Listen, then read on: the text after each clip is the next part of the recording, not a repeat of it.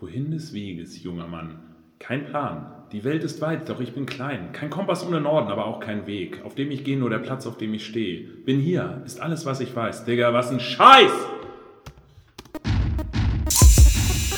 Dies ist der BSEP, der Podcast für junge Erwachsene, die wissen, woher sie kommen, aber nicht, wohin es noch geht. Das ist egal. Dafür gibt's die Bommel Show, die dir erklärt, was es da draußen an relevanten und irrelevanten Themen gibt, um smooth durchs Leben zu kommen.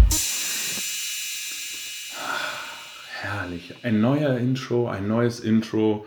Aufgenommen von MDMC und getextet von Don Stylomatone, den Masterminds hinter dem BSEP, dem Bommel Show Entertainment Podcast und der ganzen BSE Crew, der Bommel Show Entertainment Crew. Ich heiße euch herzlich willkommen zur achten Folge des Bommel Show Entertainment Podcast. Mein Name ist wie immer Max. Herzlich willkommen. So, man hört es jetzt vielleicht noch nicht so direkt, aber ich bin krank, geht's ganz schlecht. Ja, ähm, ja, das ist Tatsache so. Ich bin krank, ich bin krank geschrieben. Das heißt, ich habe sehr viel Zeit für unnütze Sachen. Ich habe heute auch schon mehrere Filme geguckt und ein Intro aufgenommen. Das wiederum aber auch so ein bisschen zu dem Konzept, das ich vor ein paar Folgen vorgestellt hatte, passt. Ich wollte ja den Podcast so ein bisschen mehr für junge, ziellose, orientierungslose Erwachsene machen, wie mich zum Beispiel. Oder auch Leute, die genau wissen, wo sie hinwollen, sich aber einfach mal wieder so ein bisschen treiben lassen wollen und sich einfach einmal die Woche 20 Minuten lang berieseln lassen wollen. Von mir, von unnützen Zeug, das aber doch ungeahnte Tiefen hat. In diesem Sinne habe ich den, Pod, äh, den Intro des Podcasts ein wenig angepasst. Kleines Feedback, das ich erhalten hatte, nochmal zur letzten Folge, bevor wir thematisch einsteigen. Einmal viele Grüße hier an Herrn Schluck nochmal, der gesagt hat, dass das Äh- und Ö-Problem ein bisschen besser geworden ist. Ich arbeite natürlich weiter dran und werde versuchen, mich stetig darin zu verbessern. Und das andere Feedback kam von jemandem, der auch ein großer Fan von mir ist, wie ich was sagen möchte, äh, der aber gesagt hat, dass er meinen Podcast sehr gerne hört. Vielen, vielen Dank, Grüße gehen raus und ich hoffe, dass ich dich hier bald begrüßen darf und dann können wir darüber reden, ob ich deinen richtigen Namen dann auch nennen darf. Deshalb machen wir das vorerst erst einmal nicht. So, thematisch wollen wir jetzt einsteigen und zwar habe ich ja, ähm, muss ich noch ein bisschen dazu sagen, habe ich ja vor einigen Folgen gesagt, dass ich den Podcast auch bei iTunes einstellen wollte. Das habe ich tatsächlich letzte Woche gemacht, habe da irgendwie alles eingereicht, was man machen sollte, habe auch noch mal das Bild, weil das Bild musste in einer anderen Formatierung als bei Podbean oder YouTube hochgeladen werden, habe ich alles angepasst, habe das Ganze hochgeladen, dann wird das geprüft bei iTunes und ich habe dann heute nochmal reingeguckt, beziehungsweise ich habe eine Nachricht erhalten gestern von iTunes, hat es gestern aber nicht geschafft, weil es mir gestern wirklich nicht so gut ging reinzuschauen. Habe dann heute bei iTunes Connect, das geht alles über iTunes Connect, reingeguckt, um zu schauen, ob das geklappt hat, weil ich den Podcast nicht direkt bei iTunes gefunden habe. Und dort habe ich dann diese Nachricht bekommen. Die Sendung wird aufgrund ihres irrelevanten Inhalts oder Spam nicht im Apple Podcast Verzeichnis geführt. Ähm, ja, ich Leute, das ist der größte Ritterschlag, den man überhaupt kriegen kann. Apple bzw. iTunes hat sich direkt an mich gewandt, hat sich mit meinem Podcast beschäftigt, bis zu dem, in, äh, zu dem Fazit gekommen, dass mein Inhalt irrelevant ist. Ich möchte damit meinen, dass Apple ganz genau den Kern dieses Podcastes herausgearbeitet hat und erkannt hat. Warum sie es nicht veröffentlicht haben, das steht jetzt auf einem anderen Blatt, aber auf jeden Fall kann man sagen, ich deliver on point. Apple hat es erkannt, ganz so verfehlt kann dieser Podcast nicht sein. So viel dazu an andere Leute, an alle Leute, die sich gefreut haben, dass dieser Podcast bald auf Apple bzw. auf iTunes rauskommt. Ihr müsst euch ein bisschen gedulden. Ähm, aber in absehbarer Zukunft wird äh, hier auch keine große Sinnhaftigkeit entstehen, dass ich glaube, Apple und ich, das sind einfach zwei verschiedene Philosophien. So viel dazu. Dann habe ich ja letzte Woche, haben wir angefangen mit äh, über ähm, CrossFit zu reden. Und die CrossFit Open, das wird jetzt in den nächsten Wochen auch noch so ein bisschen weitergehen.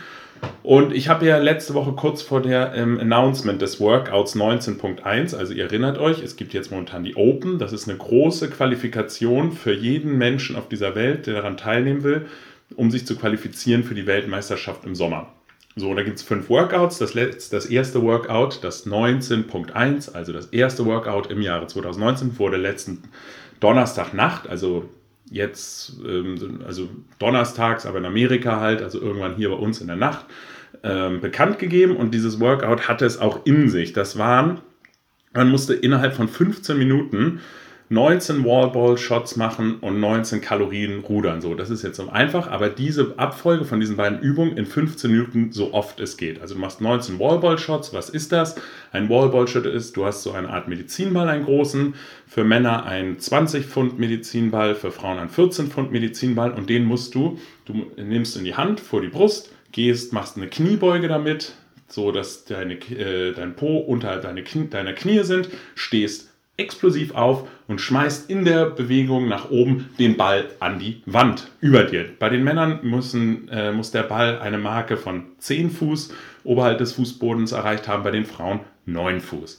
So, das machst du 19 Mal, dann legst du den Ball weg, steigst aufs Rudergerät und ruderst 19 Kalorien. Je nachdem, wie schnell du bist, dauert das zwischen 25 und 45 Sekunden. Und das ist auch schon ganz schön schnell. Also kann auch Leute, die nicht ganz so fit sind, die brauchen dann vielleicht auch eine Minute. So, wenn du das gemacht hast, 19 Wallball-Shots, 19 Kalorien rudern, hast eine Runde rum und das machst du dann so und du versuchst dann so viele Runden innerhalb von 15 Minuten zu machen, wie es geht.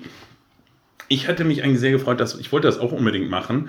Ich bin jetzt aber krank geworden und deshalb konnte ich das leider nicht machen. Ich hätte euch gerne da auf Insta so ein bisschen abgedatet und äh, so auch mal mein Score so ein bisschen verglichen mit den Pros. Ähm, ich wäre da nicht annähernd so nah rangekommen. Also der, der Mann, oder es gab zwei Männer, die haben 411 Wiederholungen geschafft. Also eine Runde hat 19 plus 19, ja, 38 äh, Wiederholungen.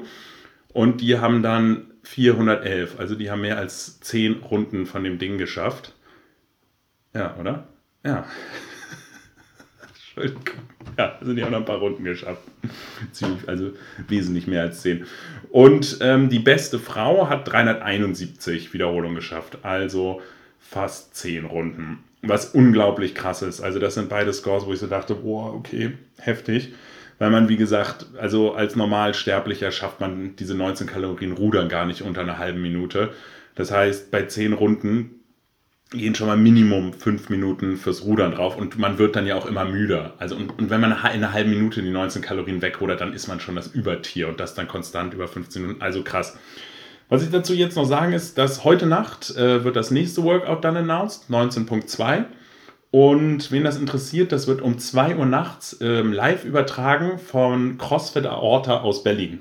Ähm, die CrossFit, es gibt so eine Firma, die die CrossFit äh, Games organisieren. Die machen das immer live von bestimmten CrossFit-Boxen und die machen das jetzt äh, um die ganze Welt so verteilt, mal in der Box, mal in der Box. Und das nächste wird unter anderem live announced in Berlin um zwei Uhr nachts. Und dann gibt da auch immer äh, Athleten, auch ziemlich äh, gute Athleten, die das dann einmal vormachen, das Workout. Und das wird in Berlin stattfinden. So, ich muss einmal ganz kurz in meinen Laptop das Kabel einstecken. Der ist hier nämlich vorhin rausgefallen. Ja, wir sind hier sehr professionell aufgestellt. Und was ich dazu noch abschließend sagen werde, ich werde dann versuchen, wenn ich nächste Woche fit bin, das 19.1er und das 19.2er Workout zu machen und dann mal so ein bisschen posten und mal gucken, wo ich so stehe im Gegensatz zu den Profis. Ich bin momentan nicht ganz so fit. Nicht, dass ich jemals annähernd so fit gewesen wäre, aber ich habe mal wesentlich mehr CrossFit gemacht und dann gucken wir einfach mal, wo ich so stehe. So, genug mit dem CrossFit-Thema. Gehen wir zu einem anderen sportlichen Thema äh, gehen wir zu einem anderen sportlichen Thema über, das ich mich momentan auch wieder sehr interessiert. Nach den Australian Open ist das mit Tennis bei mir so ein bisschen abgeflaut, aber jetzt ist wieder Roger Federer groß ins Geschehen eingestiegen und spielt äh, momentan das Turnier in Dubai, das ist ein 500er Turnier. Wir haben, ihr erinnert euch, es gibt die Grand Slams, darunter gibt es die Masters. Da gibt es, also bei den Grand Slam kriegt der Gewinner 2000 Punkte, bei den Masters 1000 Punkte und darunter die Kategorie, das sind die 500er Turniere, da kriegt der Gewinner 500 Weltranglistenpunkte. Zum Beispiel das Turnier hier am Roten Baum ist momentan auch noch ein 500er Turnier. Und so eins wird gerade in Dubai gespielt. Da spielt auch Roger Federer wieder. Und er spielt um seinen 100. Titel. Und das hat er auch bei Instagram und so als ein großes Ziel ausgelost. Er hat bislang äh, Philipp Kohlschreiber in der ersten Runde, in der zweiten Runde Fernando Verdasco besiegt. Und aktuell spielte, äh, ich aktualisiere mal mein Handy kurz. Momentan spielt er, nein, er hat sogar gewonnen. Er hat soeben gegen Marton Futusovic gewonnen mit 7-6, 6 zu 4 und steht damit im Halbfinale. Das heißt, ihn trennen noch zwei Siege von seinem 100. Turniersieg auf der ATP Tour, was ein großer, großer Meilenstein ist. Und ähm, ich persönlich drücke ihm die Daumen, dass er das schafft. State ein bisschen tuned. Am Wochenende werden wir dann erfahren, ob er es schafft oder nicht. So, das nächste große Thema, was letzte Woche stattgefunden hat. Ihr merkt, wir machen hier rigorosen Ritt durch die Landschaft. Äh, heute gibt es nämlich wirklich das ein oder andere Thema, das ich anschneiden will und diesmal nicht ganz so viel drüber reden will. Das nächste große Thema waren die Oscars, die am Wochenende, oder, nee, es war Montag, ne? Ich komme da mal, von Sonntag auf Montag waren die, ne? Ja, schreibt mir in die Kommis oder ruft mich an, sagt mir Bescheid. Auf jeden Fall haben die Oscars stattgefunden. Ich will jetzt hier kein großes Recap derer Leute. Äh, ja, ich bin krank. Entschuldigung. Ja, ich möchte hier kein großes Recap der Gewinner machen oder hier jetzt jeden Film einzeln diskutieren, aber ich möchte auf einen Film ganz besonders zu sprechen bekommen, weil der auch mit der heutigen Internetempfehlung der Woche in Zusammenhang steht, und zwar mit dem Film Roma von dem Regisseur Alfonso Cuaron. Der hat drei Oscars gewonnen. Einmal für die beste Regie, also Alfonso Cuaron, der Regisseur, hat die, den Oscar für die beste Regie gewonnen. Der Film hat den Oscar für die beste Kamera gewonnen und der Oscar hat auch noch den Oscar, äh, der Film hat den Oscar für den besten fremdsprachigen Film gewonnen. Was sehr interessant an diesem Film ist, ist, dass es ein Film war oder ist, der nicht fürs Kino primär produziert worden ist, sondern direkt von dem Streaming-Portal Netflix in Auftrag gegeben worden ist und direkt dann eben halt bei Netflix online gegangen ist, bevor er in die, also ohne dass er in die Kinos groß gegangen ist. Fand ich sehr interessant. Der Filminhalt hat mich auch sehr berührt, weil ich schon sehr oft im Urlaub in Mexiko war und der Film auch in Mexiko in den 70er Jahren in dem Stadtteil Roma von Mexico City spielt. Und Alfonso Cuarón wollte in diesem Film eine, äh, er wollte eine Hommage an, die, an seine Kindheit, an das Leben in Roma und vor allen Dingen an die Kindermädchen und die Angestellten, die jungen angestellten Frauen in diesen reicheren Haushalten, in die, die es in Roma halt gibt, eben halt abdrehen. Was ich wirklich sehr interessant finde. Also der Film ist schwarz-weiß, hat wirklich super Aufnahmen. Also ich kann ja schon verstehen, warum er äh, den Oscar für die bessere Ka beste Kamera gewonnen hat. Hat sehr, sehr bildgewaltig. Er ist auch in Spanisch, man sollte sich den Film wirklich in Spanisch angucken. Ich glaube, es gibt gar keine Synchronisation, nur mit Untertitel, weil das gehört einfach, dieses Feeling gehört zum Film einfach dazu und man kann sich so richtig in das Mexiko der 70er Jahre, das Mexico City der 70er Jahre so reinfühlen, wenn man sich den Film auf Spanisch mit Untertitel eben reinschaut. Und es wird auch gar nicht so irre viel gesprochen. Natürlich wird viel gesprochen, es ist kein Stummfilm, aber es geht wirklich viel um die Bilder und um die Impression und die Schau Hauptdarstellerin, das ist jetzt leider a bit of shame, ich weiß leider nicht mehr, wie sie heißt, aber die spielt wirklich irre und es ist wirklich so, ich war schon oft da, war auch schon in Haushalten da. Es ist, es ist, hat, es, es, es spiegelt wirklich so ein bisschen dieses Bild der Angestellten in Mexiko wieder. Also ich kann diesen Film wirklich nur jedem empfehlen, der jetzt am Wochenende nicht unbedingt auf Party will, sondern eben sich gemütlich abends hinsetzen will und einen etwas Anspruch, äh, anspruchsvolleren Film schauen möchte von einer jungen äh, Hausangestellten in Mexico City in den 70er Jahren. Gönnt euch. Sehr, sehr guter Film. Wo wir gerade von Film sprechen und auch von Netflix möchte ich, bevor ich, nachdem ich huste, ja, bis Montag einschließlich krank geschrieben, ähm, möchte ich kurz noch über einen weiteren Film sprechen, den ich mich heute, nee, Quatsch, Quatsch, den habe ich gestern gesehen, auch ein Netflix-Film, und zwar aus der Black Mirror-Serie, der Film Bandersnatch. Ihr erinnert euch vielleicht, Bandersnatch ist ein Charakter aus Alice im Wunderland. Es gibt aber auch einen Film, Bandersnatch, der jetzt im Dezember bei Netflix online gegangen ist, aus der Black Mirror-Serie. Black Mirror, das war eine, war eine, so eine, so, eine Serie mit, ich glaube, vier oder fünf Staffeln.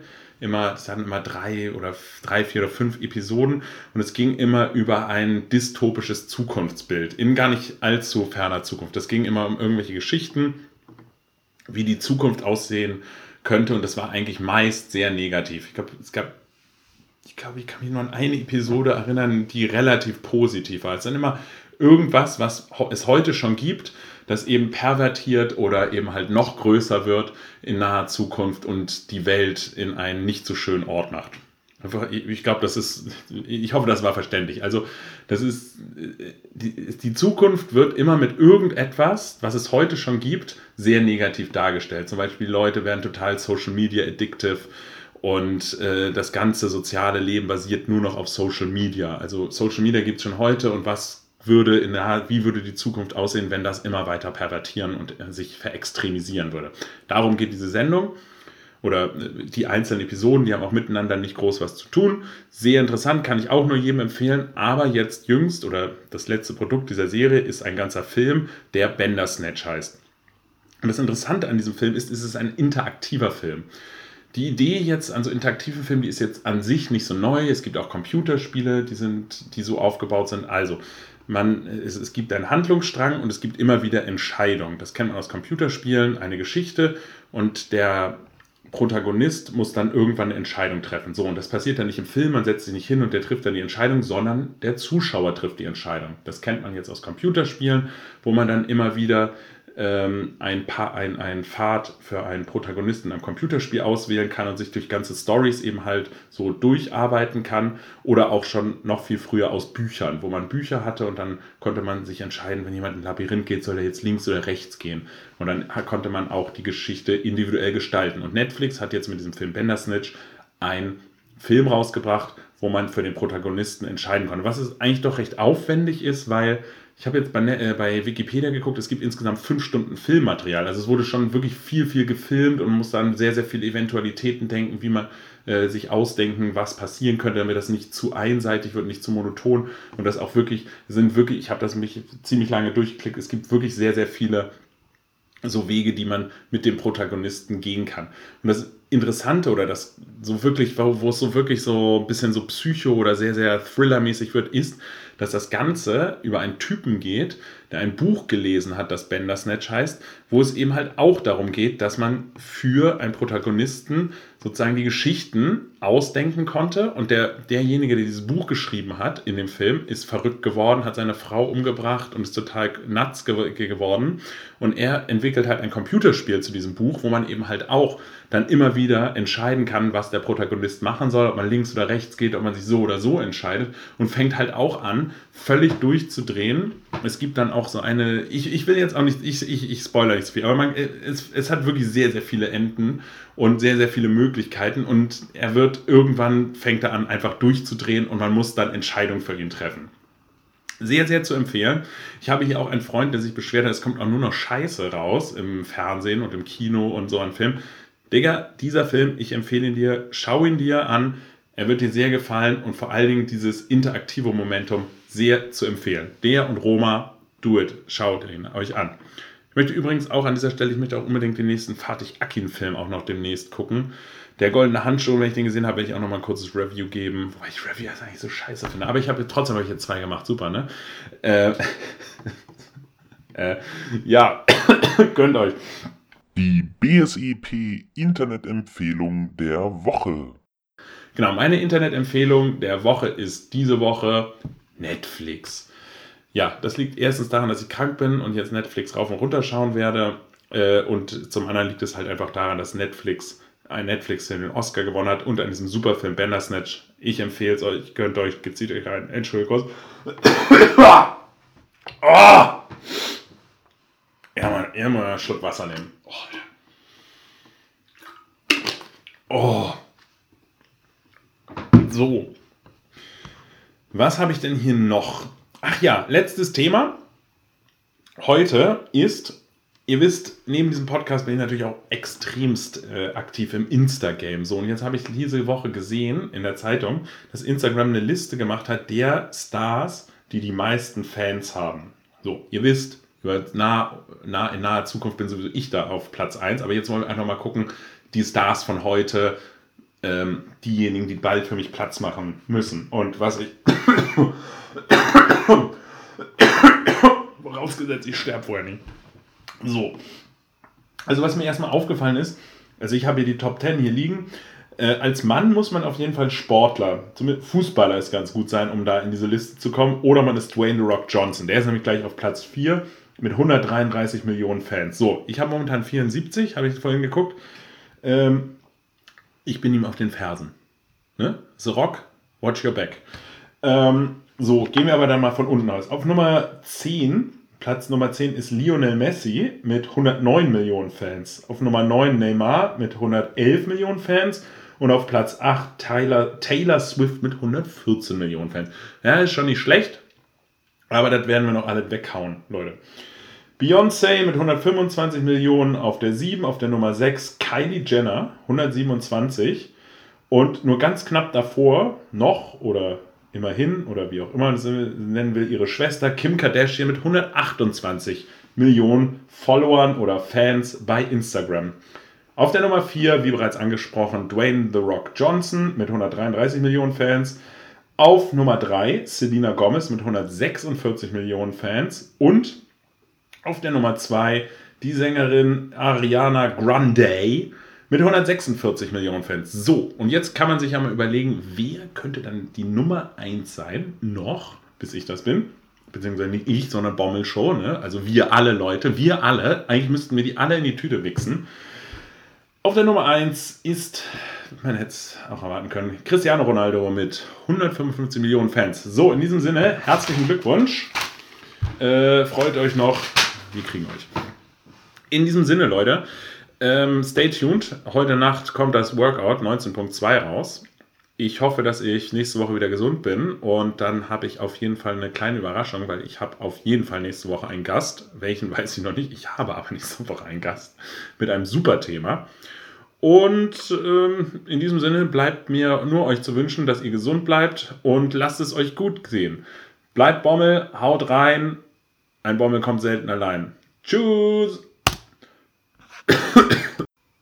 Einen ganz kleinen Nachtrag muss ich noch machen und zwar ist nämlich heute die nächste, die neueste Fortnite-Season äh, raus. Es gibt so ein bisschen so äh, ein Thema, das mit einer Vulkan- und Pirateninsel zu tun hat. Sehr, sehr spannend. Also, wenn ihr noch nicht Fortnite spielt, gönnt euch. Wenn ihr Fortnite spielt und noch nicht reingeguckt habt, macht es. Ein sehr, sehr tropika tropisches, tropikanisches Thema. Äh, man kriegt sofort gute Laune beim Spielen. In diesem Sinne, viel Spaß.